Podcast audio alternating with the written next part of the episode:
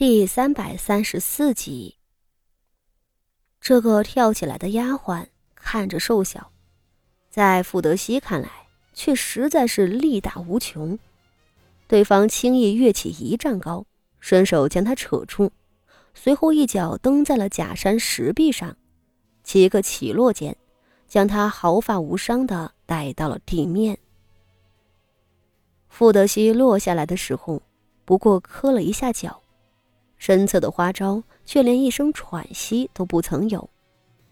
很快，花招站起来问道：“大少爷，您没事吧？”傅德熙怔怔的看着他。傅德熙当然不认识花招，不过随后跑过来的另外一个丫鬟，却令傅德熙几乎惊喜的叫了出来。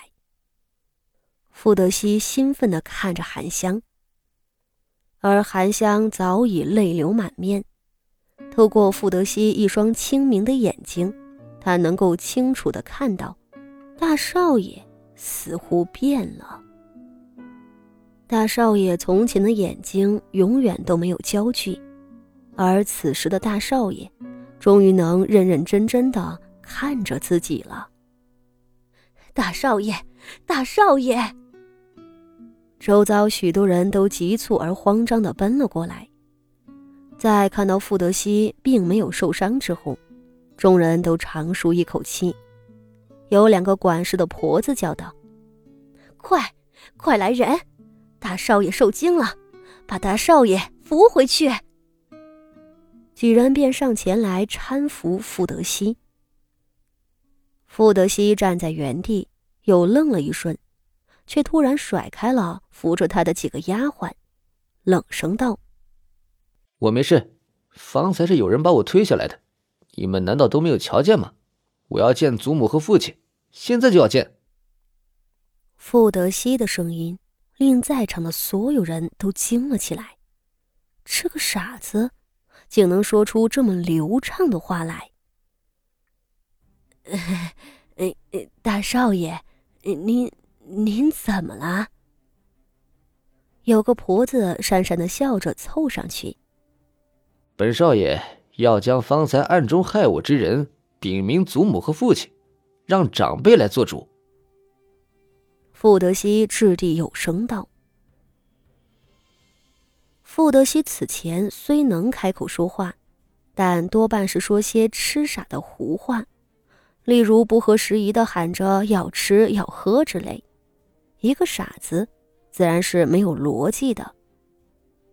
只是他此时说出的两句话，实在不是个傻子能做到的。场面一时安静下来，随后，有低低的啜泣声从角落中响起来。傅锦仪站在人群的最后，怔怔的看着自己十七岁的弟弟，他和韩香一样。满脸都是泪水。此时并不清楚傅德熙是否真正康复，只是看这模样，至少有了极大的进步。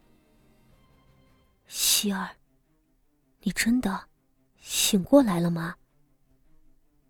哎大少爷，您说什么呢？方才那些少爷在假山上打架，混乱之中您就摔下来了。没有人推你。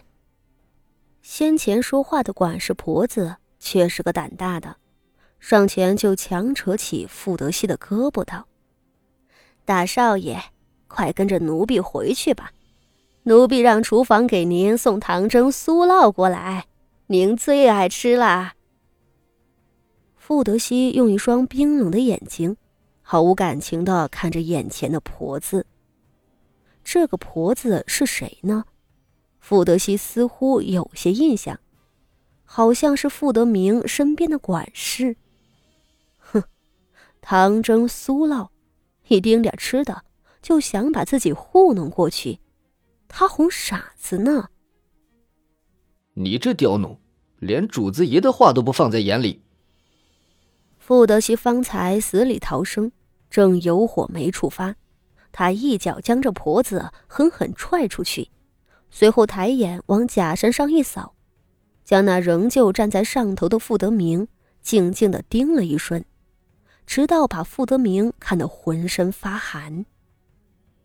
终于，傅德熙收回了目光，却是吩咐韩香几个丫鬟道：“走，咱们去祖母跟前。”眼看着傅德熙甩袖转身的背影，假山上的傅德明突然感觉到前所未有的恐惧。而直到这个时候，傅德明方才反应过来，他低头看着自己的双手，很快，他浑身都开始冒冷汗了。他，他都做了什么？的确，他想要杀了傅德熙，可是，他为什么要在众目睽睽之下行凶呢？他此前失去的理智终于被找了回来。而此时却为时已晚。他再次看向周遭的少爷们，发现大家都用一种或惊恐、或鄙夷、或冷嘲的神色看着他。天啊，他竟然当众推了傅德熙！逃，快逃！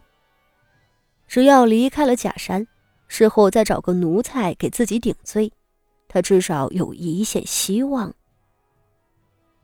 傅德明打定主意，连忙手脚并用的往下爬。然而，当他慌不择路的爬下来的时候，底下却骤然有二三十个外院的家丁，手持棍棒，纷纷围了上来。在家丁们的身后，赫然站着一个衣衫简素却眉目清秀的女孩子。八，八姐姐。傅德明看清了女孩子的面貌，双腿开始颤抖起来，旋即却又猛地撑起了一股子心气儿，大声道：“八姐姐，领来这么些的护员，想要做什么？”傅锦衣看都不看他，冷声道：“给本县主拿下！”众人一拥而上，拿了两条绳子，将傅德明五花大绑。混乱之中，不知是谁还狠狠揍了好几棍子，将傅德明的头都打破了。很快，众人提着被捆成粽子、哀嚎哭叫的傅德明，一路去了老夫人的景和院。